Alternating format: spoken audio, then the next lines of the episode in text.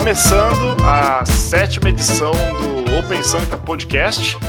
É, o assunto hoje é métricas ágeis. E eu sou o André Luiz. Eu sou o Cadu.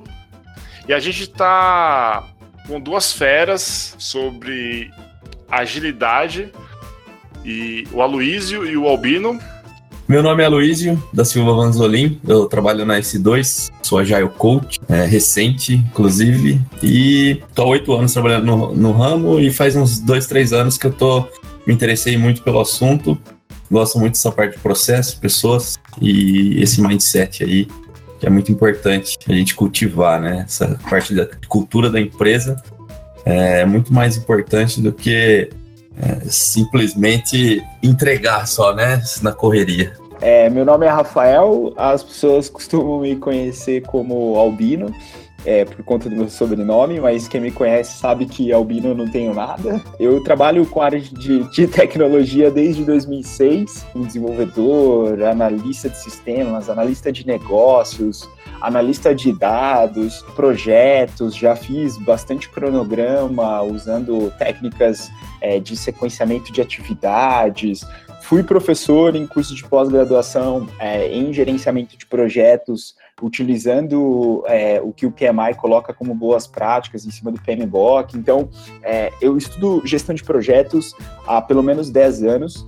E dentro desse, desse estudo sobre formas de entregar, é, fazer boas entregas, eu acabei conhecendo em 2009 é, a, o termo, né, o tema agilidade, e aí, desde então, eu comecei a aplicar isso dentro do dia a dia dos clientes e que eu, que eu trabalho, que eu fui trabalhando durante esse período. E, e aí, é, de forma mais intensiva, nos últimos três anos, eu tenho é, levado para dentro das empresas é, um pouco dessa cultura de é, fazer e propor melhorias orientadas a dados, e, e por isso eu acho que o papo de hoje tem tudo a ver, métricas ágeis, eu acho que é, tem, é uma das, das ferramentas que é, eu tenho tentado propor para que as pessoas é, façam e tenham melhoria contínua aí, exerçam melhoria contínua é, em cima de informações mais objetivas é, e que elas possam de fato entender aquilo que elas estão, como elas estão melhorando e o que, que elas podem evoluir como, como equipe, como processo e pensando também como produto que elas têm entregue.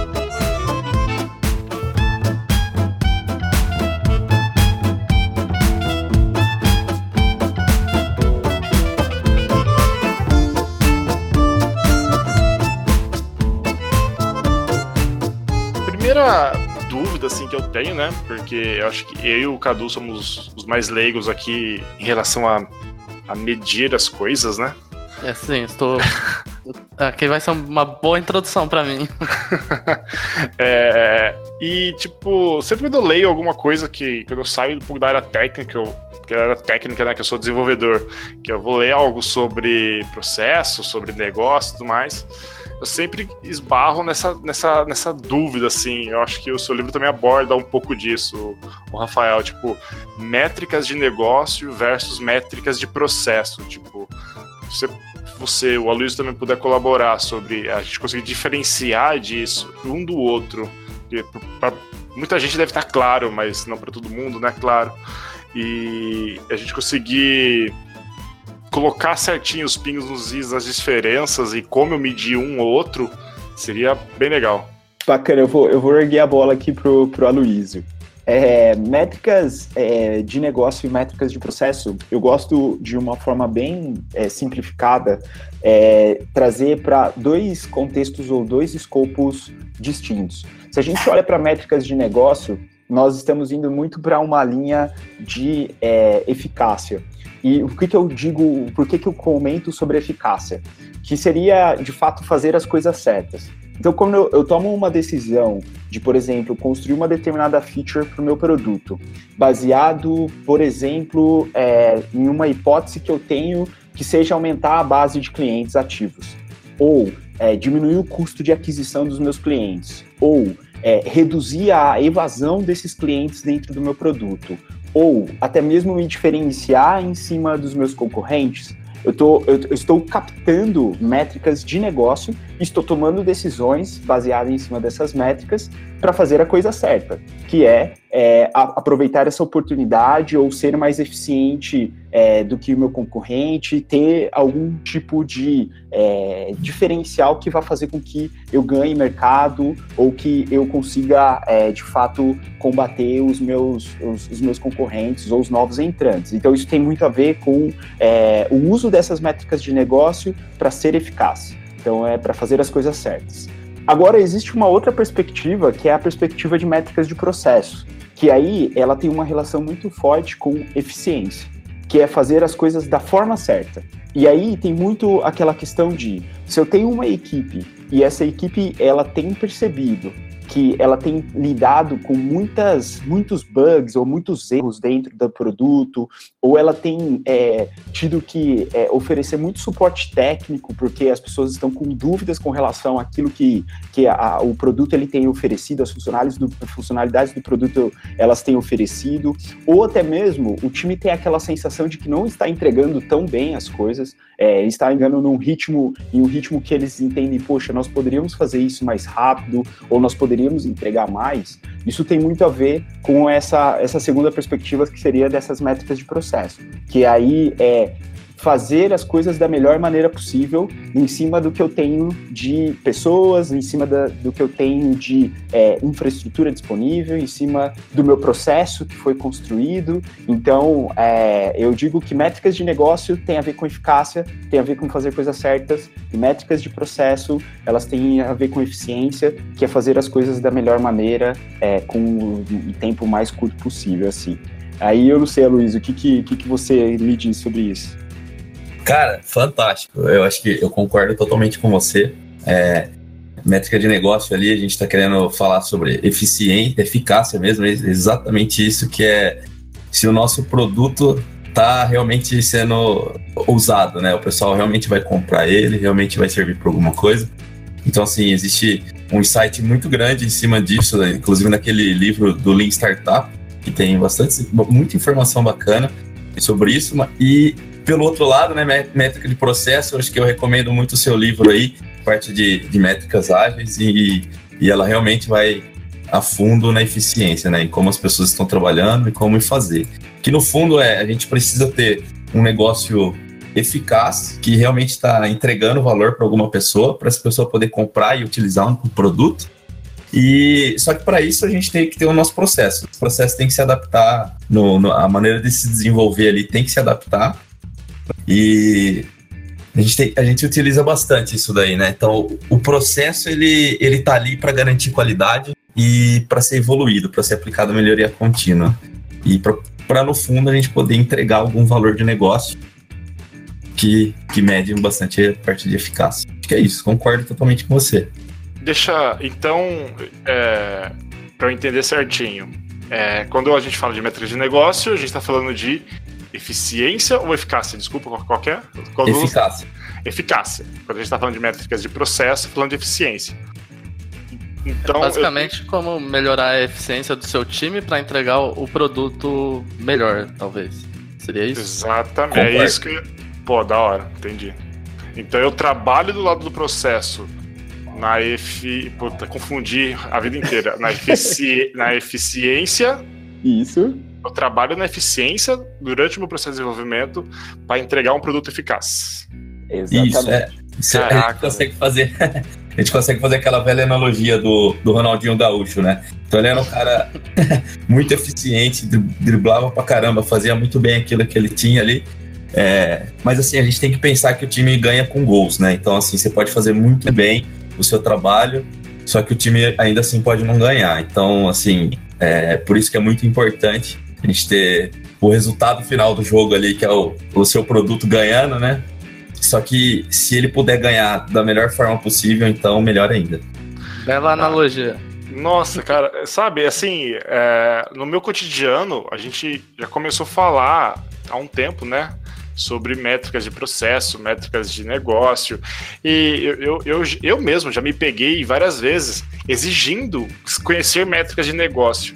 Cara, mas eu não posso, eu não posso exigir métricas de negócio se eu não conheço as métricas do meu processo. Tipo, faz sentido isso, né? Eu preciso conhecer um que é um que como eu entrego valor para saber se eu tô entregando valor direito. Caraca, eu não tinha pensado nisso. Sensacional, tipo, tá Mas eu, eu, acho que eles, na minha opinião, né? Talvez o Aloysio e o Rafa podem falar melhor, mas eu acho que eles podem andar separados, sim. Você pode conhecer suas métricas de negócio, mesmo você estando um pouco sem saber suas métricas de processo.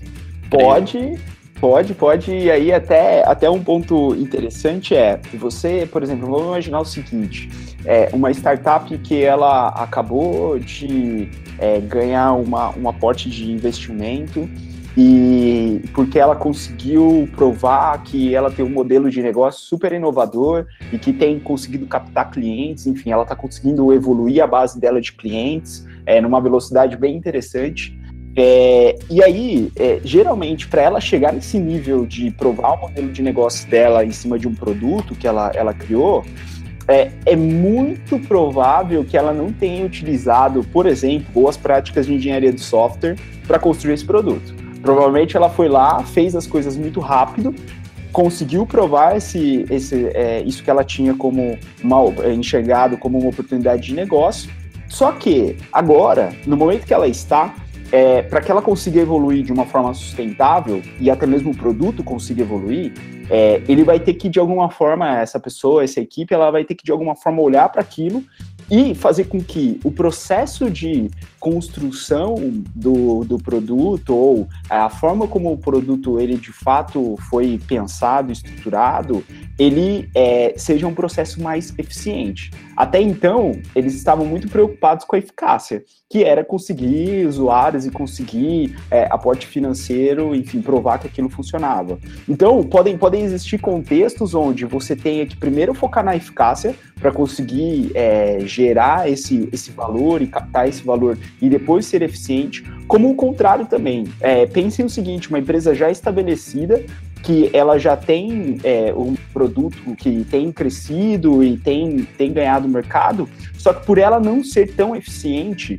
ela tem demorado muito tempo para colocar, por exemplo, funcionalidades no ar, e isso tem feito com que ela tenha perdido ou ela esteja começando a perder é, fatia do, uma fatia do mercado. Então, ela tem que olhar e falar o seguinte: poxa, beleza, até aqui é, eu fui muito eficaz de conseguir conquistar esse, esse mercado, mas agora eu preciso me tornar eficiente para conseguir fazer as coisas mais rápido.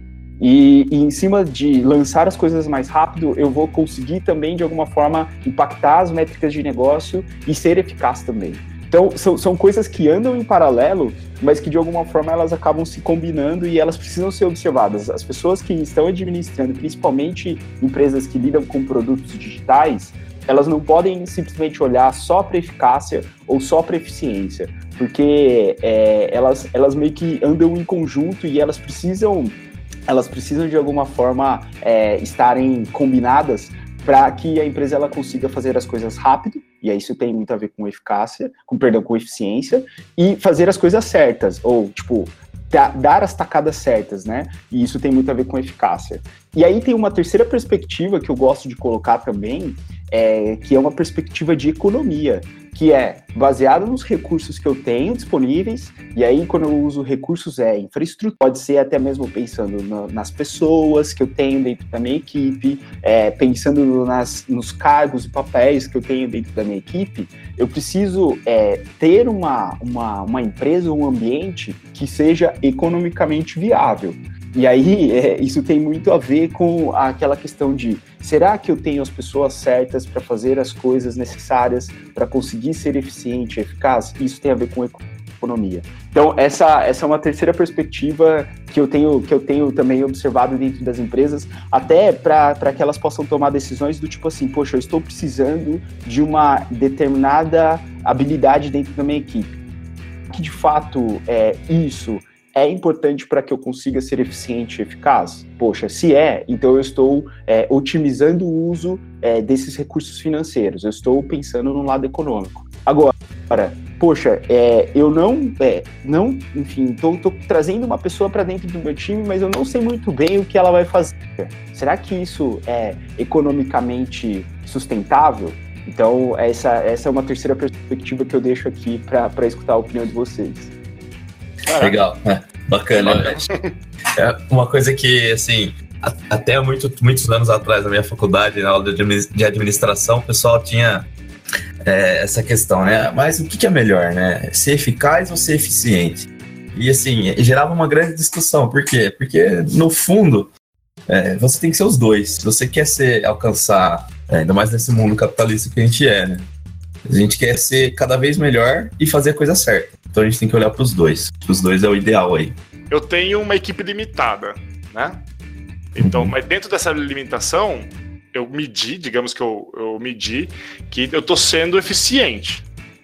Mas, né, como eu conheço a minha, a minha limitação, se eu, se eu aumentar minha, meu time, por exemplo, eu vou conseguir entregar mais valor, X. É, mas se eu conheço colocando mais gente eu vou ser mais eficiente, isso nega a minha primeira afirmação que com o, o, o total da minha equipe eu já sou tô sendo eficiente.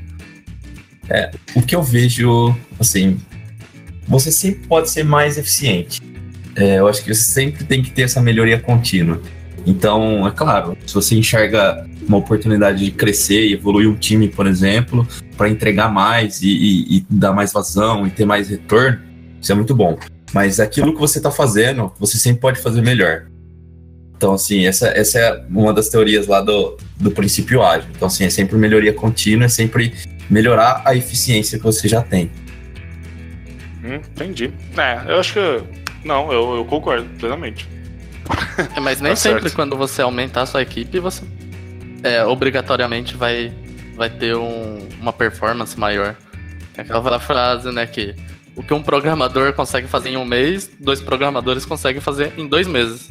É que, quando eu falei de equipe, eu não quis dizer só desenvolvedor, né? A pensa que um cara da equipe pode ser, sei lá, alguém para cuidar da minha operação, alguém de marketing, sei lá, entendeu? Então, tipo, é, isso me fez pensar também, tipo, é, a discussão toda, como a discussão como um todo, né? É, se eu, eu acho que eu tô sendo eficiente, mas se eu, se eu tô enxergando um gargalo, automaticamente eu deixo de ser eficiente, igual o Luiz falou, tem que sempre buscar ser mais eficiente possível, né? E faz sentido você metrificar o seu negócio antes para você ver depois se quando você metrificar processo, se a alteração dele impacta em negócio em si? Total, total. Para mim, para mim é isso é você como gestor ou gestor do negócio precisa antes de, por exemplo, é, operacionalizar qualquer tipo de, de projeto e o, é, evolução do produto ou, enfim, iniciativa dentro da sua empresa, é ter essas métricas de negócio. Porque são elas que vão ajudar é, a, as pessoas a tomarem melhores decisões assim. É, eu acho que um bom, um bom painel de controle é, falando sobre gestão de, de um negócio é ter essa, essa perspectiva dessas métricas de resultado ou até mesmo é, métricas é, de evolução com relação a é, como está, por exemplo, o crescimento da receita, é, como está a questão de crescimento da base de usuários ativos é, é, e essas outras métricas que eu comentei de taxa de evasão, ticket médio, enfim, outras coisas importantes. Então isso, isso é uma base para você conseguir tomar melhores decisões. Mas aí entra o complemento, é, se você é, não tem as métricas de eficiência, que seriam as métricas de processo, que vão te dizer quanto tempo as coisas têm levado para serem feitas, se existe algum tipo de gargalo dentro do seu é, processo de, de desenvolvimento, é, se você, é, qual tem sido a cadência de entrega que você tem conseguido ter ao longo do tempo, né, ou a equipe tem conseguido ter ao longo do tempo, é, sem esse, esse, esse aparato operacional, é, e aí até mesmo trazendo um pouco mais para o nosso dia a dia, né, que é desenvolvimento de software, que é o qual tem sido é, a qualidade do código que você tem colocado também no ar, é, você talvez esteja escondendo um problema. E aí quando eu falo esse talvez esteja escondendo um problema é, é se você, por exemplo, toma a decisão de aceitar um débito técnico hoje, só para dizer que você está tendo uma cadência de entrega, no futuro você vai ser cobrado por isso. E aí, talvez você tenha. E esse futuro ele cobra, ele cobra caro. Porque aí provavelmente isso vai retardar o, o, tempo de desenvolvimento do seu time lá na frente, isso vai fazer com que seja difícil você colocar novas funcionalidades. Então, por isso que, assim, Cadu, eu, eu entendo que uma boa, uma boa gestão de qualquer produto digital, de qualquer empresa que esteja trabalhando com é, uma solução de software, né, oferecendo software é, como um serviço, é, ou até mesmo como um produto, é, seja ter essas duas, essas duas perspectivas de eficácia e eficiência na mão todo momento, métricas de negócio, métricas de processo Perfeito. na mão.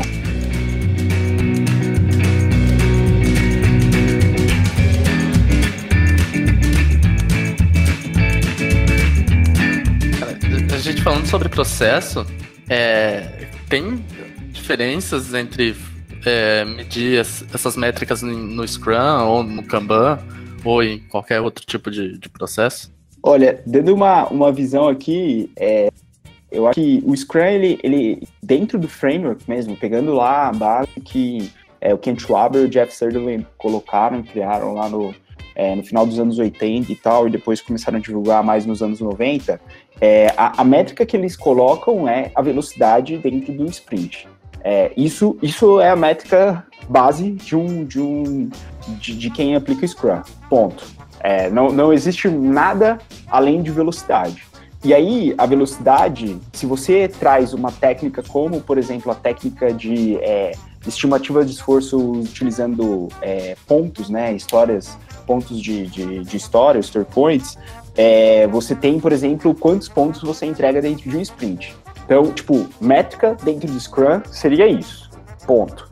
O que a comunidade Kanban tem trazido é muito a questão de uma métrica base, que é o lead time. Isso é a referência de tudo. E em cima dela você consegue colocar e, e calcular outras métricas como eficiência de fluxo, por exemplo. É, outra referência que a comunidade, o tra trabalho em progresso, então o WIP, né, o Work in Progress, quanto você tem de trabalho em progresso dentro do seu sistema de trabalho. Então essa tem sido uma, uma outra métrica, uma outra referência interessante também.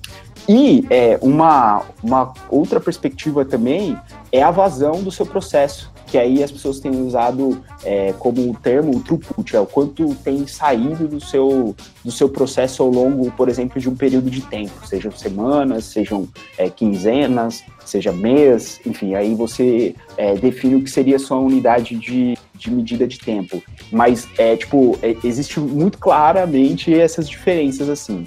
É, o que o Scrum traz é só velocidade e o que o Kanban traz é basicamente lead time, WIP e essa questão do throughput. Ao meu ver, o Scrum ele chega como um framework ali que tem as suas particularidades, né? Ela, ele é bem prescrito em algumas coisas.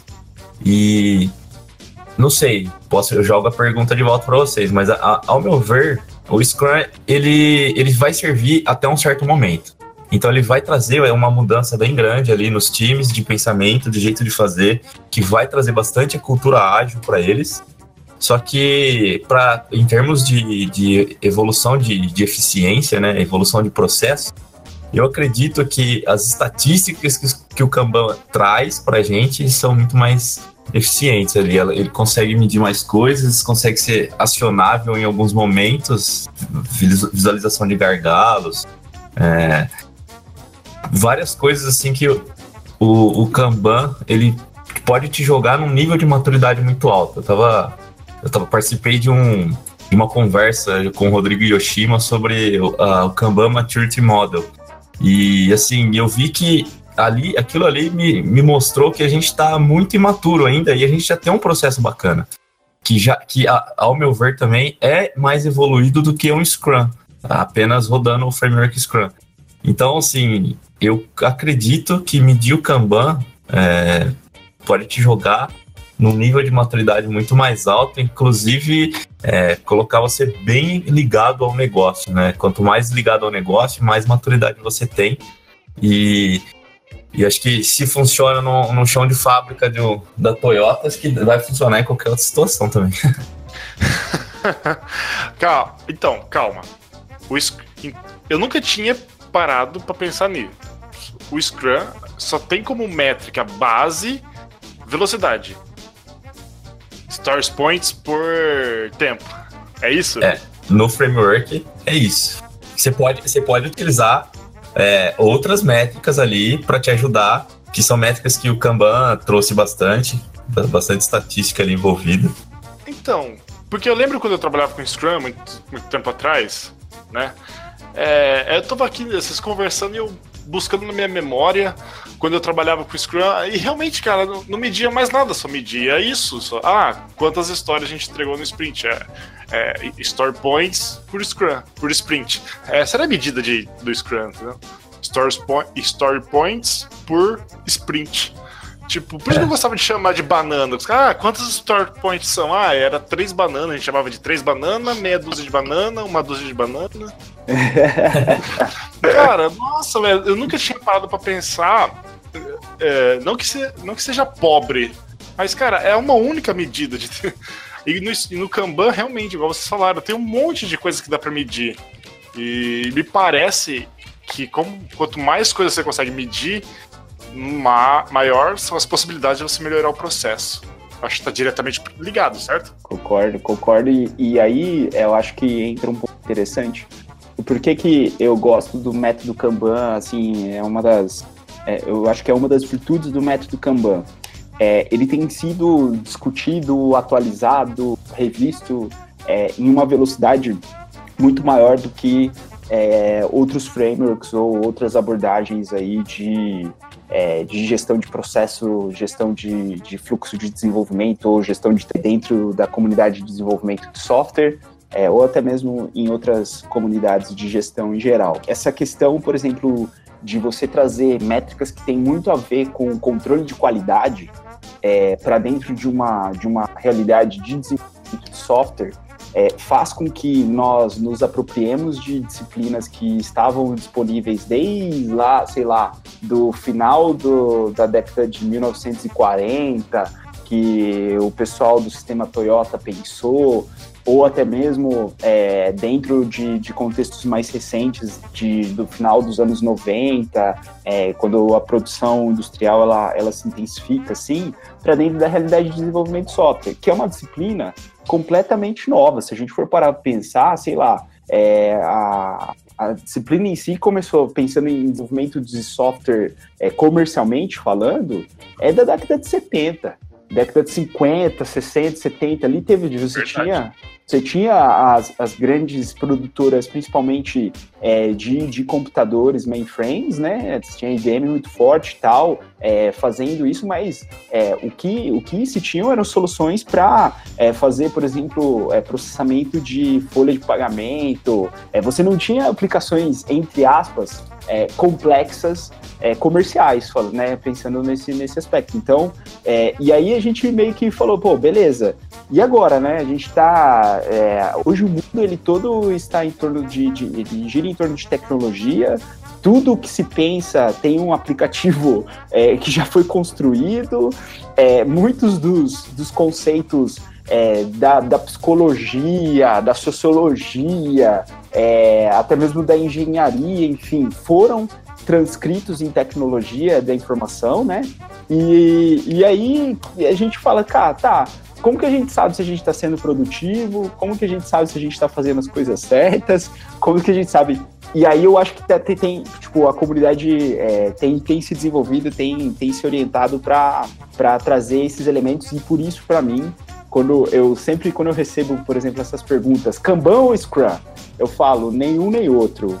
Vá é, buscar é, referências que façam sentido para o seu problema de negócio. Então, esteja aberto para pegar qualquer tipo de modelo ou qualquer tipo de é, artefato teórico que faça sentido para você, sabe? Não, não se atenha a um método e que ele vai resolver todos os problemas do mundo, que essa é, é um dos, dos pontos que eu tenho é, um pezinho também, às vezes, um pouco atrás com a comunidade Kanban, porque eles consideram que o Kanban resolve todos os problemas do mundo e eu não sou muito, muito adepto a isso.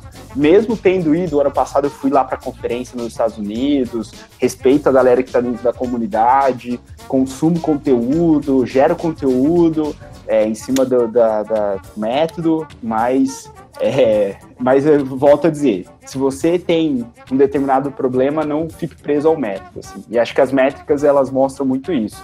É, o que a gente está se apropriando são de disciplinas lá de operações e produção. Eu acredito que hoje o pessoal perdeu muita capacidade de refletir, né? Então você fala assim, ah, use Scrum que vai dar certo. Aí o outro apresenta lá, não, aqui o Kanban deu certo. Aí a pessoa ouve falar isso, ela vai lá e já utiliza, já, já sai troca, utilizando para ela também. E já troca. E, esquece de refletir que cada um tem a sua seu ponto mais forte ali, cada um tem o, o a sua importância. Então, assim, eu, eu, eu, estou hoje no mundo ágil porque eu um dia ouvi falar de Scrum, né? Então o Scrum me iniciou nisso daí, nesse mindset, nesse pensamento. Então ele traz muita coisa para que, quem às vezes tem uma maturidade um pouco mais baixa. Ele já traz várias prescrições para você seguir, para você tentar fazer as coisas de uma maneira melhor.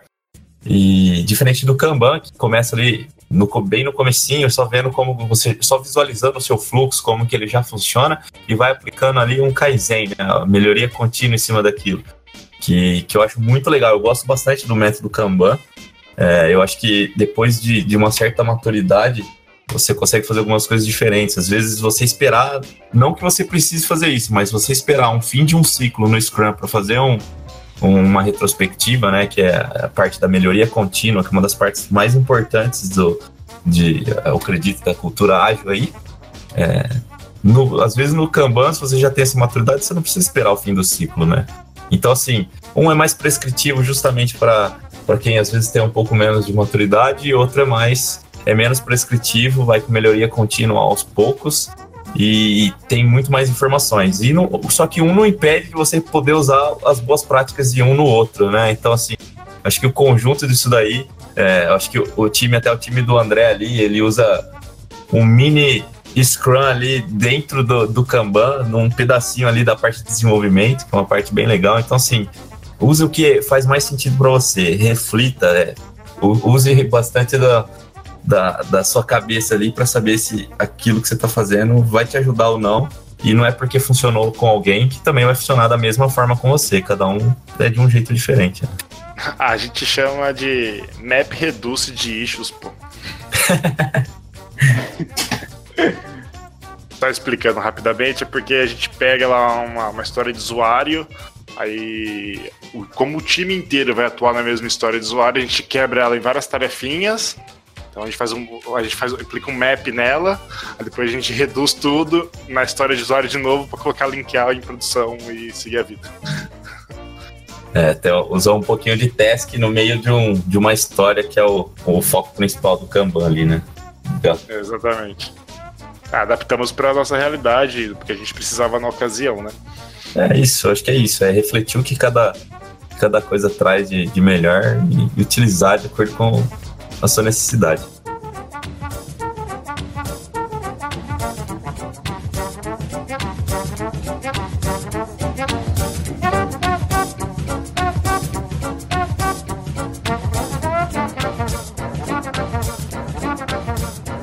Vamos, vamos falar efetivamente sobre o que medir e talvez até como medir. Então, é, a gente lê muito na, né, artigos, em blogs, em livros, lead time, cycle time, média, é, mediana, moda, percentil. Eu queria ouvir de vocês, tipo, é, como medir usando esses dados, né? É, e como, a, além de medir, né? Talvez a parte mais importante é como ler esses dados. Né? Uma coisa é você medir. Ah, aqui, ó, tem aqui que minha, a média das minhas entregas é 8. Tá, mas o que, que esse 8 quer dizer, tá ligado? Então, eu queria ouvir de vocês é, sobre isso, como medir e como ler essas métricas e quais são essas métricas que vocês julgam mais importantes dentro de um processo. É, bom, da maneira de medir, é, até colocando um pouquinho aqui, muita gente começou a medir isso no Scrum também, para ajudar na melhoria de processo e na eficiência. Então, por isso que às vezes você tem que utilizar o bom de, dos dois mundos, né? Mas medir isso é, realmente é muito importante. É, são tudo, todos números baseados em estatística ali, são todas informações muito úteis. E o lead time é, digamos assim, é, é a nossa base. Base de tudo. Né? Desde quando começa ali a desenvolver a história vai contando-se os dias, as horas. É mais normalmente a gente usa em dias, não costuma usar em horas, Mas vai medindo e quando entrega, sai do. é, Quando entra no sistema, começa a medir. Quando sai do sistema, termina de medir. E aí, com esses dados, a gente começa a, a estudar sobre isso daí. Então, no lead time ali, a gente vai ter informações de, de quanto tempo ele passou em cada coluna. E aí, se o seu processo tiver colunas ideais, você consegue identificar algum gargalo, você consegue identificar é, problemas de processo, consegue identificar problemas de performance. Às vezes o time está acostumado a fazer alguma coisa de uma forma. Quando aparece, quando começa a diminuir, você já questiona: será que tem algum problema pessoal? Será que não tem? Por isso que eu acho que é, não só medir, mas atuar em cima desse valor que está saindo ali é, é, muito importante. Então, nessa questão do lead time, é, não sei, trazer isso daí pro, pro dia a dia e, e, e ficar de olho. Então, assim, muita gente é, costuma medir isso daí e olhar no final do mês. Bom, a gente teve essa informação aqui e não atuar em cima dela. Então, acho que é, o grande importante aí é atuar em cima dela, medir mais frequentemente, diariamente, semanalmente e ter ações em cima disso. Acho que isso é muito importante. O lead time em si, então, é, todas as métricas são em cima do lead time, certo? É, o Basicamente. é uma, é uma informação muito importante. Basicamente isso. Ela é uma das mais importantes para você medir como que está o seu fluxo, como que está o seu processo e, e, e atuar em cima de gargalos ou coisas que possam acontecer ali. É, porque o que acontece? O- no, no Kanban, no método Kanban, o, toda a previsibilidade do sistema dele está em cima dessa, desse tempo. Então, é, que o time box do, do, do Scrum ele é baseado ali no, na votação do pessoal e no ciclo, né? Ali no sprint que eles chamam. Então você tenta identificar o que, cabe naquele ciclo e entregar. Então ele fecha o time box. No Kanban isso é diferente. O, o lead time, é, assim, para mim, ela é a métrica base de tudo, porque como ela acaba sendo é, a referência que me diz quanto tempo tem levado para eu construir coisas dentro do meu time, é, então quanto tempo tem levado para eu, por exemplo, é, resolver um bug, quanto tempo tem levado para eu desenvolver uma feature. Para mim, isso é uma informação é, muito importante para que o time possa entender padrões dentro daquele é, sistema de trabalho e até mesmo para que o time possa pensar, poxa, esse é o nosso estado atual. Então, como nós podemos, é, em cima dessa referência atual, é, melhorarmos para reduzirmos esse tempo ou para é, padronizarmos esse tempo? Porque, por exemplo, uma das coisas que é, eu observo bastante quando os times começam a monitorar o lead time é que é, dentro a dispersão, né, é, ela acaba sendo muito grande. A variabilidade entre os, os lead times das coisas que são feitas dentro do time, elas acabam sendo muito grandes. E quando existe essa alta variabilidade, é, existe uma oportunidade de melhora, né, uma oportunidade de melhoria muito grande é, para que o time consiga estabilizar esse, esse lead time dentro de um patamar é, que faça sentido para aquele, aquele sistema de trabalho. E aí, eh, dado que eu estou medindo eh, essa métrica, né, que eu tenho essa, essa referência em mãos, aí eu posso começar a fazer algumas análises em cima dessas, dessas, dessas informações que você falou, do tipo, putz, qual que tem sido eh, o nosso lead time médio? E aí, eu particularmente tenho uma crítica muito grande à, à referência média, porque basicamente ela é muito sensível aos casos extremos. Então, quando eu tenho um lead time muito alto, isso quer dizer um item que levou muito tempo para ser feito, e quando eu tenho um lead time muito baixo, que significa que o item foi feito muito rápido, o que tiver nesse miolo, né, no meio entre essas duas, essas duas, esses dois pontos, ele vai ser sensível a eles. Então, tipo, a média será sensível porque ela vai levar em consideração esses casos extremos. Por isso que eu falo o seguinte, poxa, beleza. Se eu não quero usar a média para ter uma ideia é, de qual, qual, tem sido é, o comportamento de entrega do time, que tipo de, de outra referência que eu posso ter. Aí entra uma, uma referência que você trouxe, André, que é a moda. A moda, ela nada mais é do que o meu lead time mais frequente. Então, eu, eu gosto de explicar para as pessoas assim, o porquê que o termo é, é, essa roupa está na moda é, é algo que, que faz sentido quando você entende o conceito por trás dessa referência. Que significa que todo mundo está usando. Então, é, muitas pessoas estão usando. Então, quando a gente olha para lead time, é quando eu falo que a minha moda, meu lead time, a minha moda de lead time é de 10 dias, significa que foram o, dentro do meu do, da coleta de dados que eu fiz ali, das, do que foi desenvolvido, que é, de, em 10 dias, por exemplo, foi a, a, a, o ponto onde houve uma maior frequência de itens concentrados nele. Então, aí entra uma, uma referência legal para o time discutir. Poxa, qual que tem sido habitualmente o nosso lead time? Moda pode ser uma informação que pode, pode ajudar o time a responder esse, esse tipo de pergunta. Caramba, que referência massa. Aí entra uma outra, uma outra, uma outra referência também que entra em cima da mediana, por exemplo. A mediana, é, como base, ela separa uma amostra de dados em 50%. Isso significa o quê? Se eu pego, por exemplo, eu tenho um lead time e a minha mediana de lead time é, diz que é 12 dias. Isso significa que 50% das vezes eu tive um lead time ou maior do que 12 ou menor do que 12. Beleza. Isso, se, se, se o time for parar para pensar, talvez não diga muita coisa, porque é, 50% é como se eu pegasse uma moeda, né? Se eu pensando numa estimativa, imagina que o time é obrigado a dar uma estimativa em cima do histórico de lead, time que eles têm. É como se eu pegasse uma moeda, jogasse essa moeda e contasse cara ou coroa ali, né? E aí eu tenho 50% de chances de cair em cara ou 50% de chances de cair em coroa. Olhando pro lead time seria, eu tenho 50% de chances de ser menos do que 12 dias ou eu tenho 50% de chances de ser mais do que 12 dias. É fácil, pô, passar pro cliente assim, gostoso. É fácil, né? Como se, como se estivesse jogando uma moeda. A estimativa aqui é, vou jogar uma moeda aqui e baseado na mediana eu consigo te dizer. Gostei, ô Luísio, Luísio, vamos fazer isso amanhã. É. Vamos começar a utilizar dessa forma, né? E vamos dar um nome, dá um nome bonito, tipo, sei lá, é, Coin, Kanban Coin. Pronto, já da hora. É só. É isso, pronto, fechou. Uh, aí, é, uma coisa que eu gosto também de dizer, né, quando eu falo que a mediana ela separa a minha, a, a minha amostra, o meu conjunto de dados é, na metade, quando eu olho outras referências, como por exemplo, um percentil 75, o que, que significa um percentil 75? Significa que naquele, naquela referência, então vamos imaginar assim, eu tenho uma distribuição que diz que meu lead time, o meu percentil 75 de lead time é de 15 dias. Eu estou dizendo que 75% dos, das funcionalidades ou do que passou dentro do meu fluxo de trabalho, eles levaram até 15 dias para serem feitos.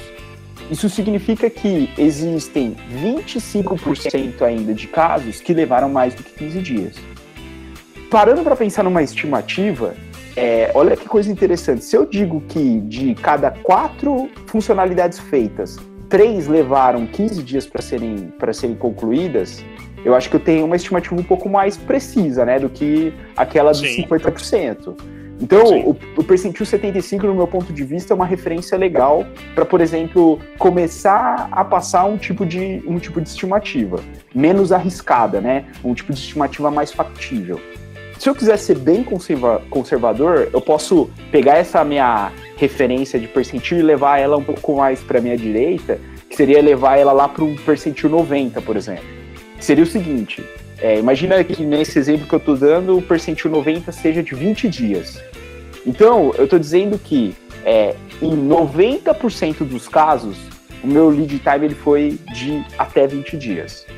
Então, se eu fosse passar uma estimativa para o cliente, eu falaria para ele, ó, em apenas 10% dos casos a gente levou mais do que 20 dias. Então, 20 dias pode ser é, um prazo é, bem aceitável para, por exemplo, desenvolver essa funcionalidade, dado o nosso histórico de lead time.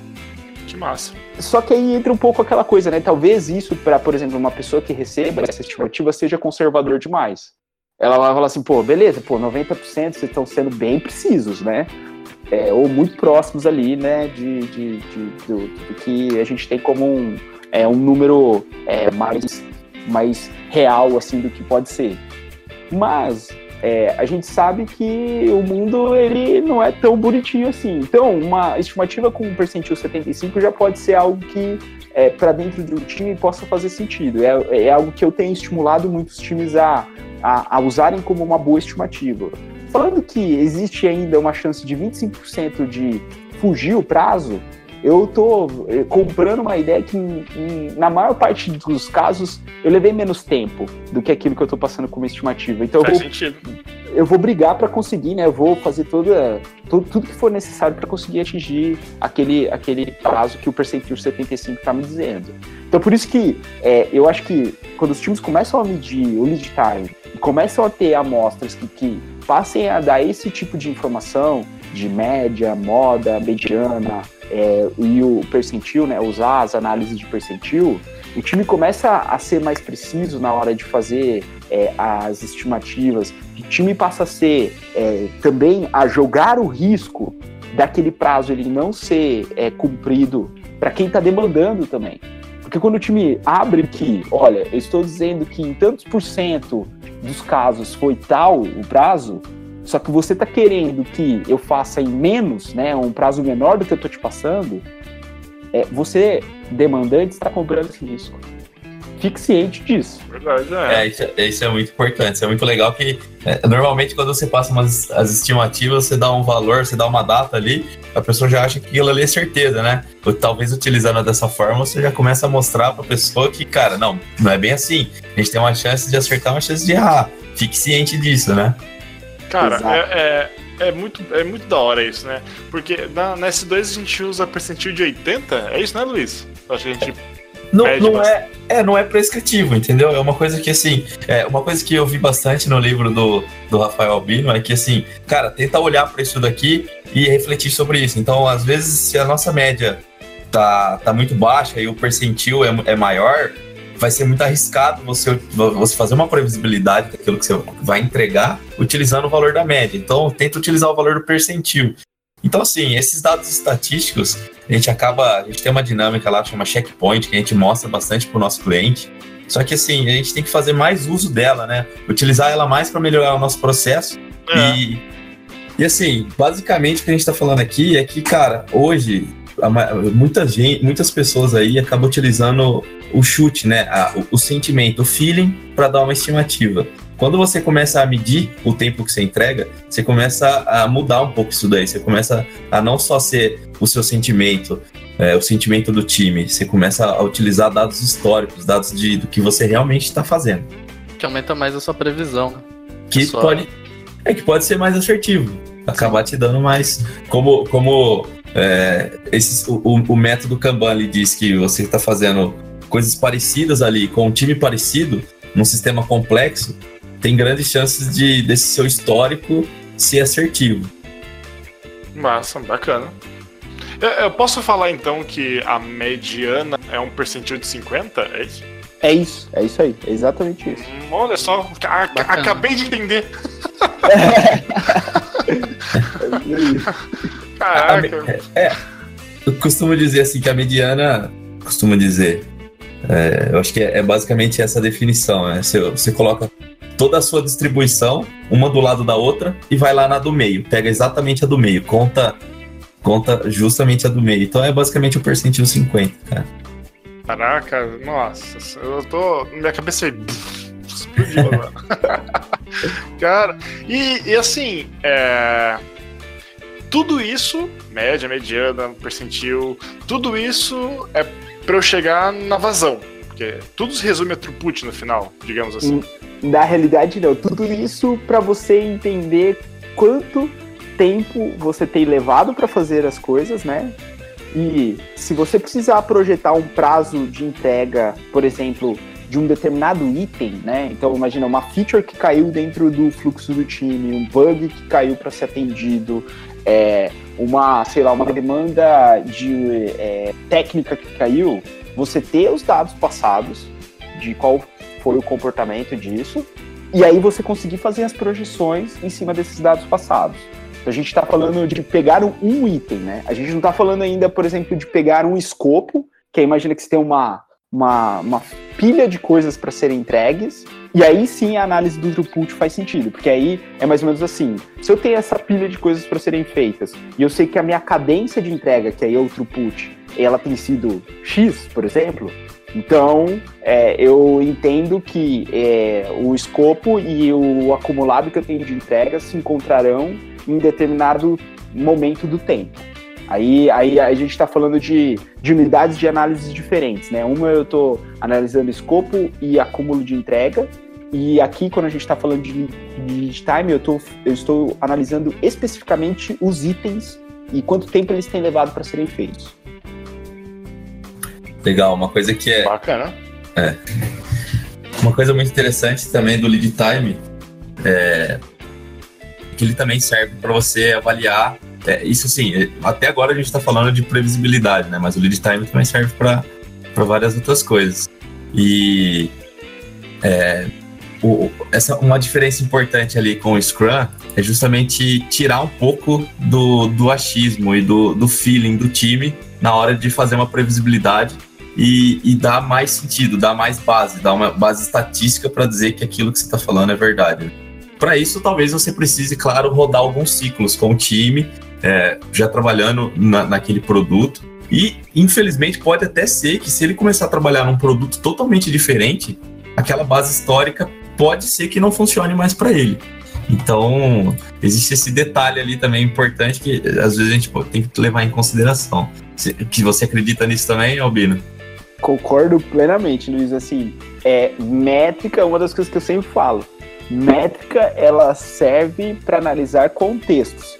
Se mudou o contexto, você provavelmente vai precisar de um novo conjunto de dados. É, e aí, quando eu falo mudança de contexto, pode ser um time mudou, o problema que o time resolve mudou, é, o cliente mudou, enfim, são, são variáveis que farão com que aquele contexto, ele, o contexto passado, ele deixe de fazer sentido e aí você vai precisar é, reestruturar suas métricas para que elas é, de fato reflitam esse novo cenário. É óbvio que o que você coletou no passado, naqueles contextos anteriores, eles vão servir até mesmo de benchmark interno para vocês discutirem, né? Tipo, os times discutirem e tudo mais. É, para que, por exemplo, quando é, chegue um problema parecido, se você já tem algumas métricas de referência, você já consegue fazer algumas inferências, tomando muito cuidado, né, pensando que esse, esse novo que o problema que vai ser resolvido ele pode trazer novas é, tem os seus riscos por trás aí desse novo problema, mas assim um benchmarking com, com relação a dados, ter dados na mão, eu sempre costumo dizer, nunca é demais, você entendeu? Tenha, porque porque vai para você, você você analisar as coisas e poder evoluir as coisas assim. Mas eu acho que é um ótimo ponto, concordo plenamente, Luiz. E o lead time também não, não, não serve apenas para dar essa nossa previsibilidade no nosso fluxo, ele também serve para a gente analisar gargalos, filas, alguma coisa assim que a gente pode melhorar é, no dia a dia ali do time, né? Exato. Exatamente. E o cycle time que todo mundo fala? Olha, essa é uma boa. Assim, eu tenho uma opinião bem clara com relação a isso. Eu é, não gosto do termo cycle time. É, os Popendix, eles lá no livro deles sobre Lean Software Development, eles usam o termo cycle time. É, se, se, você pegar várias publicações dentro da comunidade de software, o pessoal usa cycle time e não existe um, meio que um, é, uma padronização com relação ao vocabulário. O que, que significa cycle time? Então, por exemplo, uma base que eu trouxe é, dentro do livro, é, que é a base do Taishi Ono, ele fala que cycle time é medido pela quantidade de itens por unidade de tempo. Então, tipo, clientes por minuto, peças por hora, roupas lavadas por segundo e etc. Isso para mim tem muita relação com o throughput, que é a quantidade de itens entregues é, dentro de uma unidade de tempo. Seria o inverso, né? Mudar, é, trocar o numerador do denominador desse conceito que o, que o Taishono trouxe de cycle time. Então, por isso, para mim, assim, é mais fácil a gente chamar tudo de lead time. É, e aí entra também uma, uma, uma coisa que a comunidade tem, tem é, usado também, o, ter, o termo cycle time, para dizer o seguinte: que é a partir do ponto de compromisso do time de desenvolvimento até o, a entrega. Isso seria a métrica de cycle time. E o lead time não, o lead time seria desde o do item entrando, o pedido sendo feito pelo cliente até o item sendo entregue. Isso seria o lead time.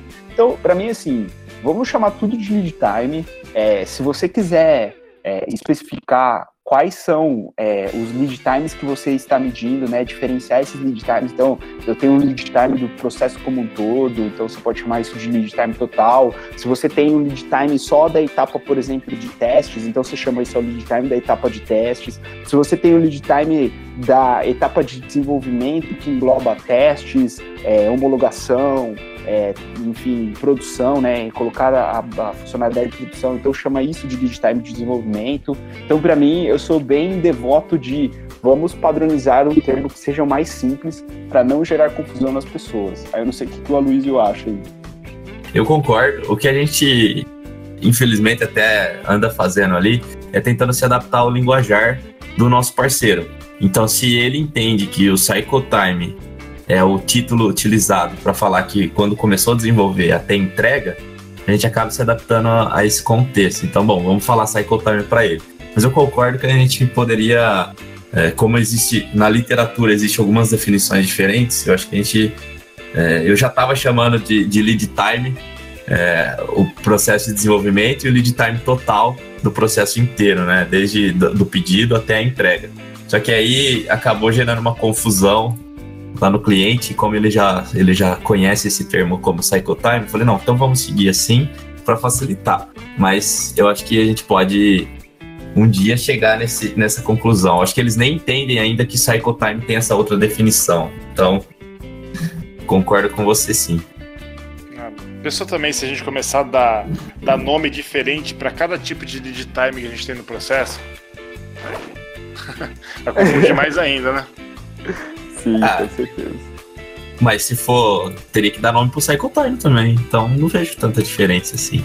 Tipo, Cycle Time de desenvolvimento, Cycle Time de teste. Pode, poderia ser lead time de desenvolvimento, lead time de teste. E o Cycle Time ser específico para aquela. para pra sua. Que é o que, é o, o que o throughput parece bastante, né? Não, mas se o cycle time é o tempo total de entrada e saída, o lead time é o tempo dos pequenos processos dentro das pequenas filas, se cada pequena lead time dessas filas tivesse um nome diferente, isso quer dizer, aí ia complicar bem, entendeu? É, por isso que eu, eu, vou, eu gostei dessa ideia. Chama tudo de lead time e vamos parar de complicar. Exatamente. ah, bacana.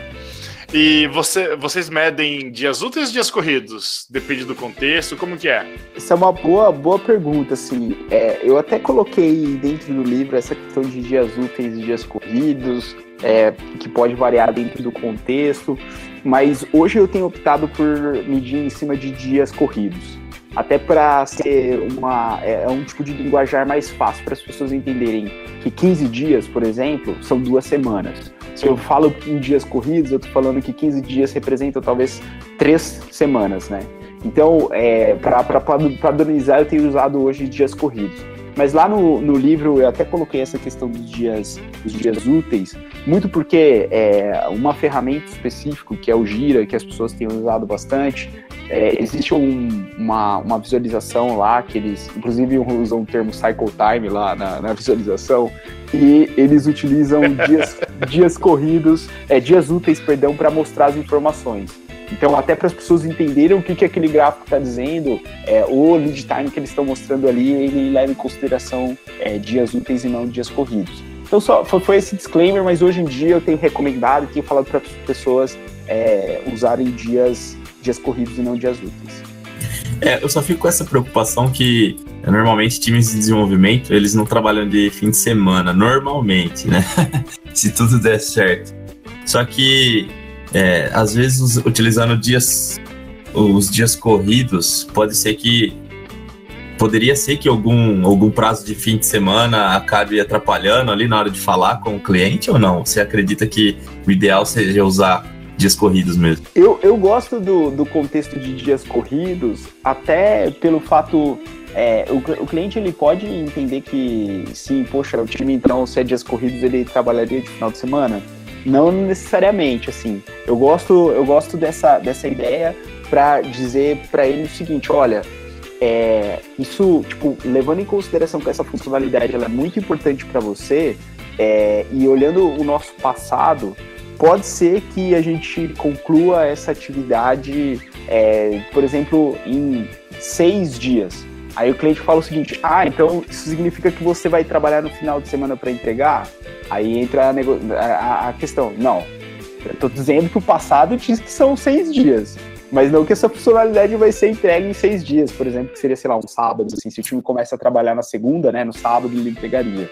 Então, é, é, eu acho que é um cuidado que tem que ter, sim, eu concordo contigo, Luiz, pode, pode gerar esse, esse certo desconforto, mas quando a gente olha um pouco para a questão de necessidade de negócio, e aí eu acho que isso pode variar também de situação, é, o negócio não para, né? O final de semana tá rodando também, né? Funciona então, assim, também, com certeza.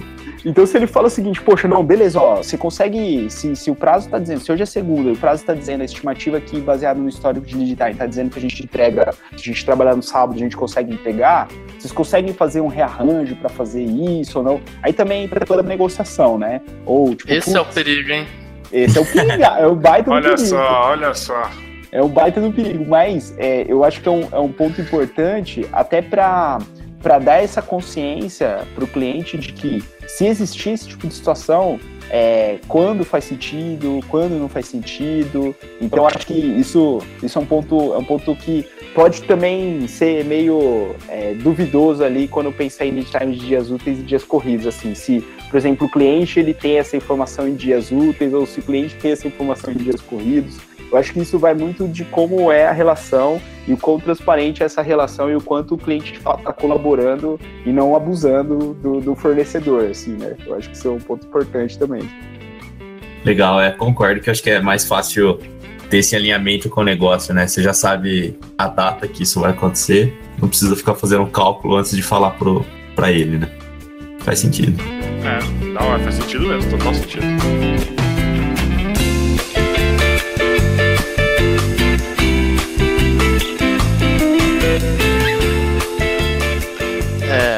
Falado lá sobre, é, sobre as, as, estimativas, né, para não serem mais chutes, tentarem ser mais precisas.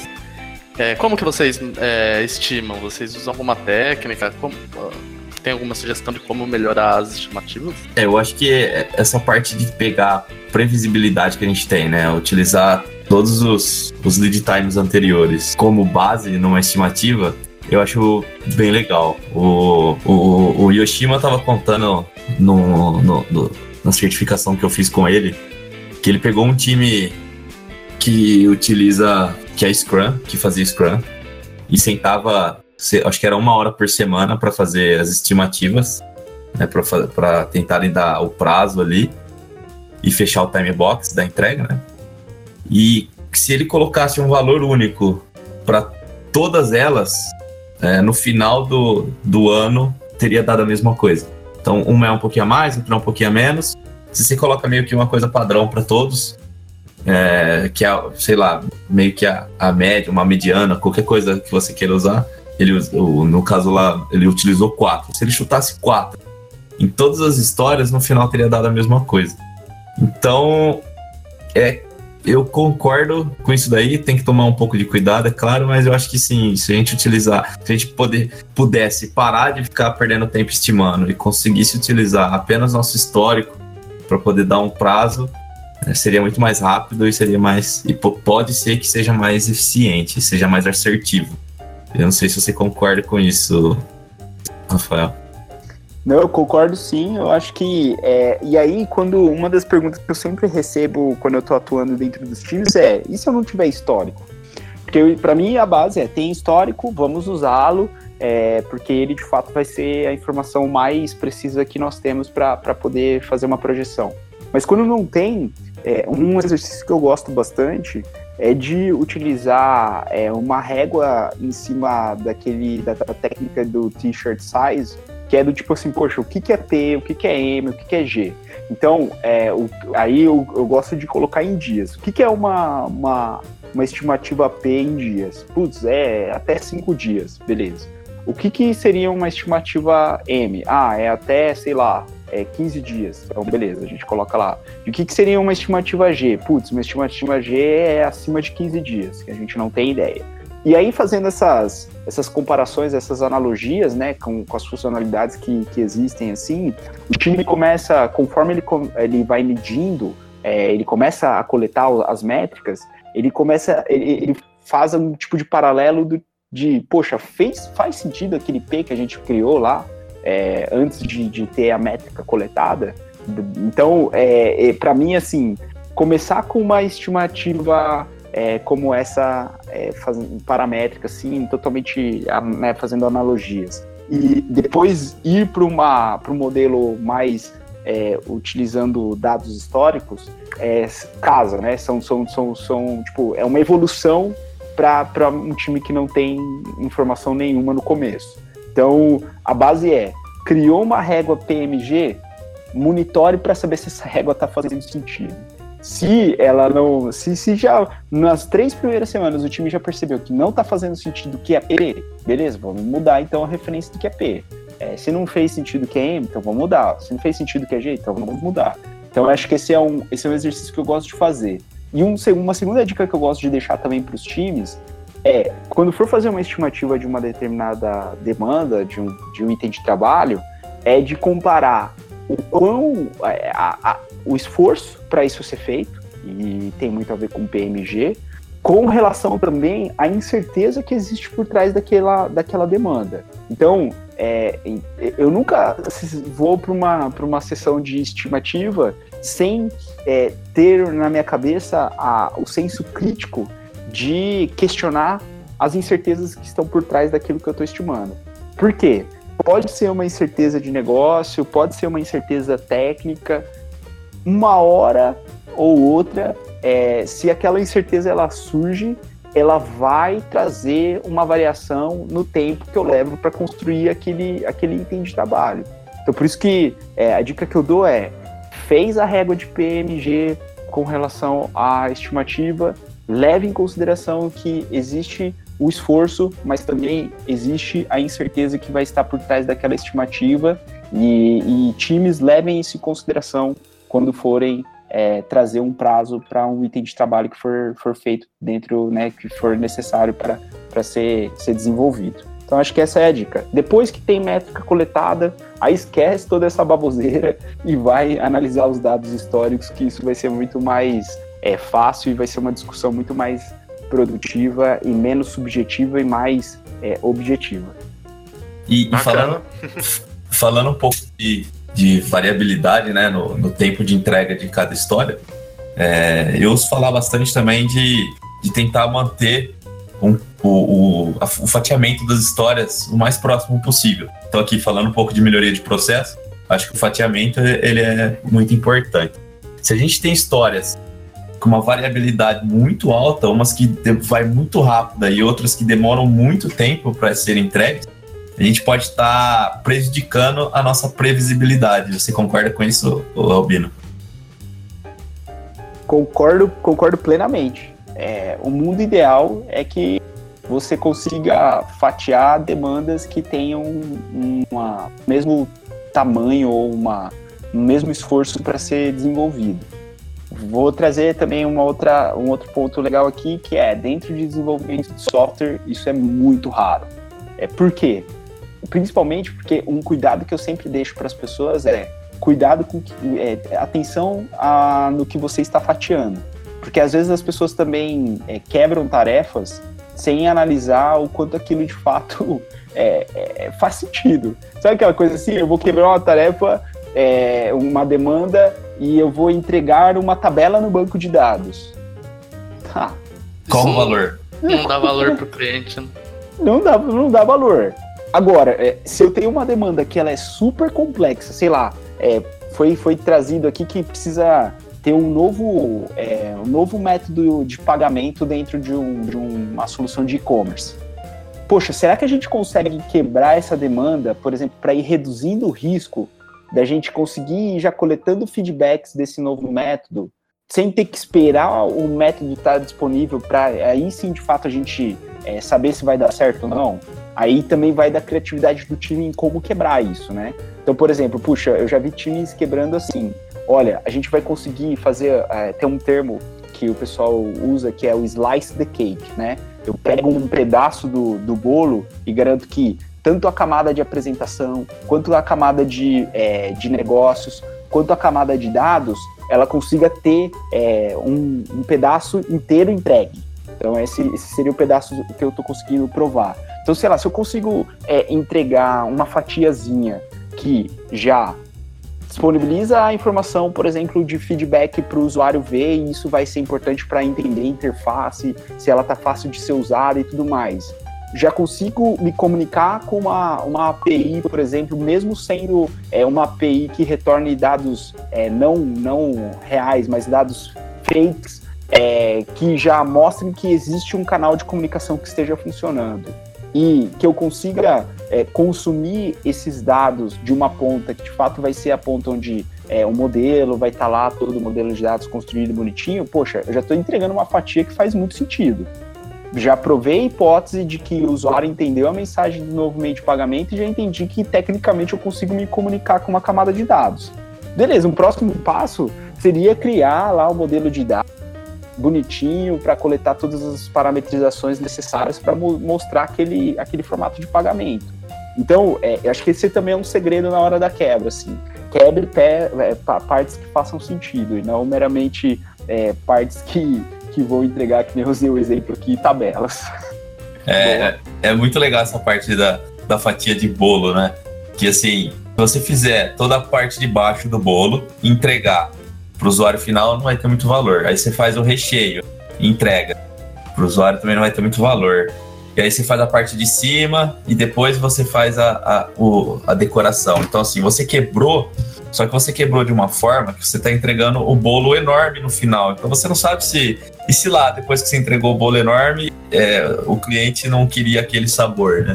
Aí você tem um problema. Então, assim, se você conseguir entregar uma fatia, em vez do bolo inteiro, a fatia inteira, completa, desde a parte de baixo, o recheio, a parte de cima a decoração, e ver se é isso que realmente o cliente quer, você acaba evitando um desperdício. Então você tem, você entrega alguma coisa, faz essa validação, aprende com isso e, e se for realmente aquilo, você vai evoluindo e vai entregando mais, cada vez mais.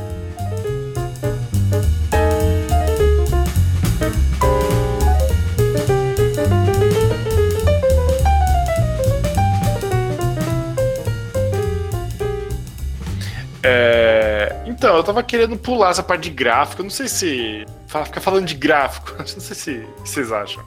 Boa, boa. Eu acho. É, uma, uma dica que eu dou só com relação a essa parte da visualização é, é que eu acho que ela é, é muito importante quando a gente está comunicando o que está acontecendo dentro do, do, do, que acontece no time para fora, né? Para outros stakeholders. Então, é, por exemplo, se eu quero entender um pouco da saúde do processo, é, o CFD acaba sendo uma, uma, um tipo de visualização muito importante, porque ele vai me mostrar gargalos, ele vai me mostrar onde eu estou tendo acúmulos, por exemplo, é, de, de itens, né, gerando filas dentro do meu, das etapas do meu processo, então eu acho que ele é super legal. O Burnup, eu acho que é um gráfico muito bacana para comunicar assim, poxa, é, eu tenho um escopo de, por exemplo, um release, né? Imagina que eu tenho uma, é, um grande escopo de um projeto ou um grande escopo de uma determinada entrega. É, se eu quero comunicar o quanto é o que eu, a evolução do que o time tem entregue versus a evolução do escopo desse, desse momento, dessa, desse marco dentro do, do meu projeto ou dentro do meu produto, por exemplo, o burn-up é uma baita de uma visualização. E o burn-down, sendo bem sincero, eu tenho matado ele do meu, do meu arcabouço de visualizações, porque ele não faz sentido nenhum. Não significa muita coisa. É, ele, então essa parte das visualizações eu acho que é isso, assim. Cara, eu gostei muito quando eu vi o gráfico de Bernard. É, eu não conhecia. E assim, até então, como que você. Como que eu tentava fazer ali no processo? Fazer? Imagina um gráfico gigante, com cada pessoa faz uma história e você vai tentando comunicar com o cliente. Nossa, isso é péssimo, isso é muito gestão tradicional. Sim. O Bernard é uma tentativa de trazer, de continuar com o nosso mindset ágil e, e ir mostrando para o cliente, de acordo com as nossas estimativas aí, né? Depois, talvez quiser falar um pouco sobre o Monte Carlo, para poder é, fazer as variações e simular a probabilidade ali da entrega, mas eu achei muito legal, é uma coisa que dá bastante visualização para o pessoal se aquele projeto, aquela etapa, ela vai concluir no prazo ou não. Foi uma coisa que eu achei é, necessário aí e porque assim, é uma coisa que eu vejo muito vários times, todos eles, é, provavelmente tem um, um escopo para entregar e provavelmente tem uma data. Então, esse gráfico de burn-up, eu tenho certeza que vai ajudar bastante esses caras. Exatamente, é isso aí, Luiz. Eu acho que essa é a proposta do gráfico. É saber se eu tenho, dado que eu tenho um prazo, dado que eu tenho um escopo, é saber se eu consigo, se esse, se esse prazo ele é factível ou não. Então essa é a dica base aí para usar o gráfico de burn-up. Caramba, ainda bem que eu não pulei, então, ó, da pauta aqui, é questão de gráfico. que eu conversando com o Cadu, vou pular, não vou perguntar nada de gráfico, não tem nada pra falar de gráfico. Caramba, da só hora. Só jogar no Excel, só jogar no Excel. É. Não, é bem legal, bem legal. O, o Alulu, ele falou sobre, sobre a, o modelo de Monte Carlo. É, vocês poderiam falar sobre o que, que é isso? Legal, legal. O modelo de Monte Carlo é, é uma técnica, é uma simulação, é uma técnica de simulação. Ela basicamente cria possíveis cenários, dado que você tem uma amostra de dados. Então, é, por exemplo, o que, que o pessoal lá na. Se vocês olharem, acho que se não me engano, desde a primeira edição do PMBOK, que é a base de conhecimento em gestão de projetos, na área de riscos, é, as pessoas já mencionavam esse, esse modelo, esse modelo de simulação. Para quê? Para estimular, é para fazer estimativa de prazo. Então, imagina que eles pegavam lá todas as atividades de um projeto e para cada uma dessas atividades eles estimavam, é, por exemplo, fazer uma possível estimativa, uma estimativa pessimista, uma estimativa mais provável e uma estimativa otimista e calculava a probabilidade daquelas estimativas acontecerem.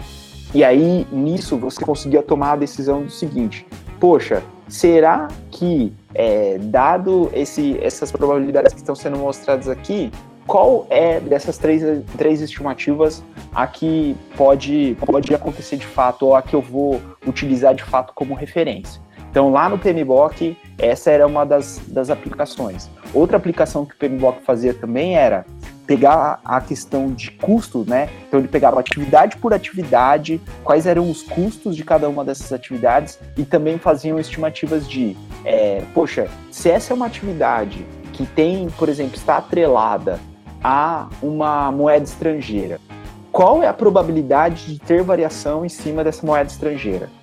E aí ele mostrava, olha, então essa atividade, dado o histórico passado de é, variação cambial, ele pode, tipo, a atividade pode custar de X até 1.5x, sabe? Então, aí isso trazia, por exemplo, para principalmente projetos de obras e projetos é, grandes, assim, que tinha uma gestão de orçamento muito que tem, né, uma gestão de orçamento muito forte, é uma questão ligada ao quanto eu aloco de reserva de contingência para que caso aconteça aquela variação cambial eu não ter que ficar, sei lá, pedindo dinheiro ou eu, eu ter que parar o meu projeto porque eu não tenho dinheiro para conseguir seguir com aquela atividade. Então, lá no modelo tradicional as pessoas usavam dessa forma. O que, que a gente tem feito dentro da comunidade ágil recentemente?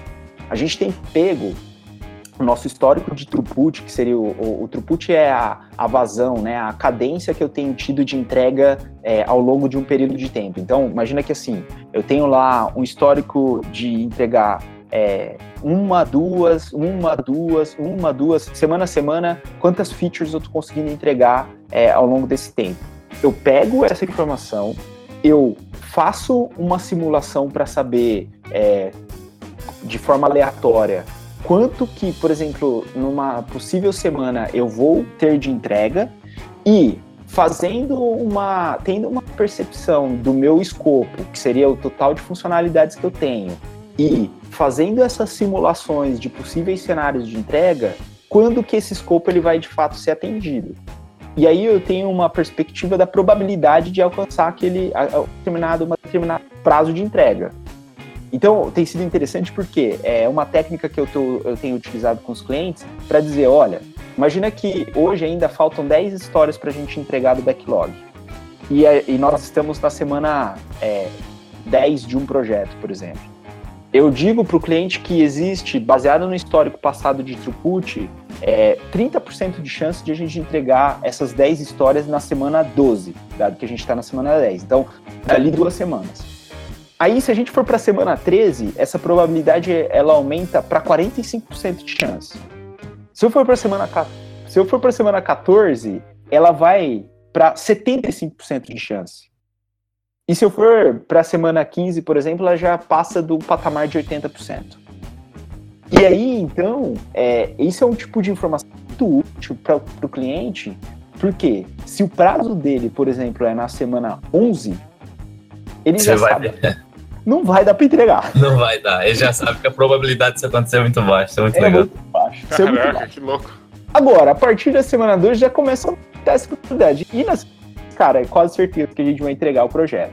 Então, é um tipo de é um tipo de técnica que pode ser muito útil quando você precisa comunicar esse tipo de prazo. Mas aí entram algumas coisas interessantes que eu coloco aqui para o uso dela. Uma é o tamanho da amostra ele tem que ser um tamanho representativo. Então, é, não pode ser uma amostra de cinco semanas. Tem que ser uma amostra de pelo menos 15 semanas. Essa é uma das coisas que eu tenho feito, assim, eu tenho colocado para o pessoal. Amostras muito pequenas, elas assim, elas vão imagina que, sei lá, olha, olha que engraçado. Imagina uma amostra de cinco, cinco semanas. Imagina que na semana 1 um você entregou nada, na semana 2 você não entregou nada, na semana 3 você começou a entregar, então você entregou dois itens, na semana 4 você também entregou dois itens, e na semana 5 você não entregou nada. Você tem é, coletado, de fato, dados é, e, funções em duas de cinco semanas. Quando você for rodar um modelo que é um modelo aleatório, é muito provável que ele vá cair naquelas três semanas que vocês não entregaram nada. Porque você tem 60% de chance de cair em semanas que você não entregou nada. E aí, isso, isso vai fazer com que provavelmente nunca se entregue o projeto, você entendeu? Porque você tem uma amostra muito baixa, uma amostra enviesada em desses, dessas entregas zero. Então, por isso que, assim, quanto maior o volume, mais aleatório, melhor fica o modelo aleatório. Então essa é a dica que eu dou. 15 semanas é uma amostra legal para você começar a fazer esse tipo de é, projeção de prazo de entrega usando essa técnica.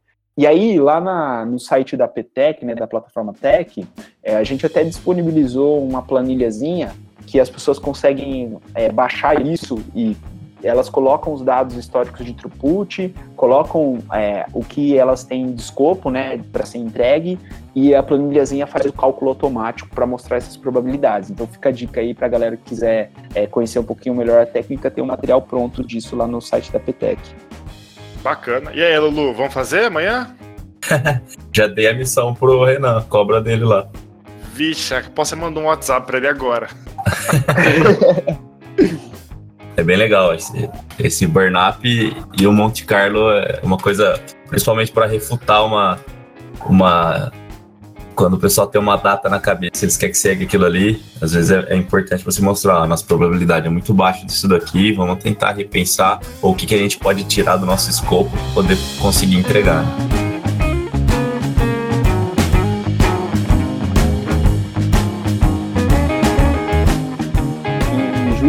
Passado eu acabei publicando um livro junto com o pessoal da Casa do Código é, sobre métricas ágeis, né, métricas dentro de contextos de equipes ágeis. É, e nele eu abordo um pouquinho sobre fala um pouquinho sobre métricas de negócio de um jeito bem breve, depois eu começo a entrar de fato dentro dessas métricas de processo que a gente discutiu bastante aqui é, no, no nosso podcast hoje. Então, assim, é, tem sido. Aquilo, o livro foi é reflexo da, da minha experiência dentro de equipes, então eu tentei trazer dentro dele vários estudos de caso que eu acabei vivenciando, seja como é, agilista ou até mesmo como parte do time, né? Então eu, eu, eu quis trazer esse, é, essa coisa muito mão na massa, porque tem muito a ver com um pouco do meu perfil, que é gostar de fazer as coisas e gostar de compartilhar é, os aprendizados. Então eu digo para a galera que estiver escutando aqui que o livro é um, um, compilado de um pouco da minha história, é, usando métodos ágeis, usando é, métricas dentro de equipes. É, eu, assim, continuo. O livro, né, ele tem essa, essa característica de ser temporal ali, né? Então, eu fechei a edição e foi publicado em julho.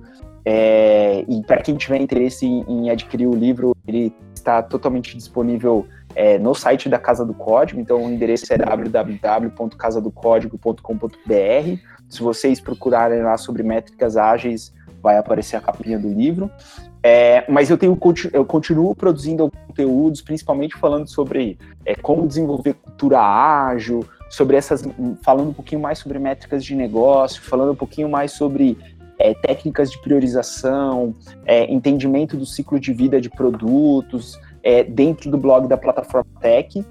Então, para quem tiver interesse em saber o que, que eu tenho escrito recentemente, a dica que eu deixo é entrar lá no blog.plataformatech, sem H no final, só o C mesmo.com.br. É, lá eu continuo é, publicando bastante, pelo menos uma vez por mês eu coloco algum tipo de conteúdo novo. É, e, enfim, acho que é, conheço, conheci o André, o Cadu, é, dentro da, da comunidade aí de Araraquara e São Carlos, né, no, no Interajo. É, esse ano vai rolar Interajo? Olha, Vai, vai sim. vai.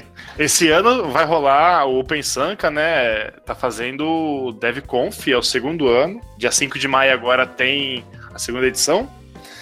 É, mas é mais voltado para desenvolvimento, né? Não, não é tão é, agilista quanto o Interágio, mas acho que o Interágio vai, rolar sim. Tô esperando o Edu confirmar, que o Edu que é o, o patrocinador maior dele, né? contente pelo convite, porque é, ver a comunidade do interior produzindo conteúdo de qualidade, porque conhecimento é, nós produzimos muito. É, vide, por exemplo, é, tudo que vocês organizam aí de desenvolvimento de software, dadas as universidades que tem aí na região. É, enfim, eu sou eu sou de Bauru, né? Sou filho da Unesp lá de Bauru. Sei muito bem o que, tipo, como, como é, é pulsante, cheio de, de, de conhecimento, né? O nosso interior. E, putz, eu fico, fico muito contente de, de, de participar desse tipo de, de discussão. Conte comigo. E precisando também, que caso queiram me seguir nas redes sociais aí, é só procurar Rafael Albino, aí é Rafael com PH. É, tô no Twitter, tô no LinkedIn, tô no Facebook, enfim. É, fiquem à vontade para entrar em contato, que o canal é sempre, é sempre aberto, é sempre bem-vindo. Bacana. Show de bola.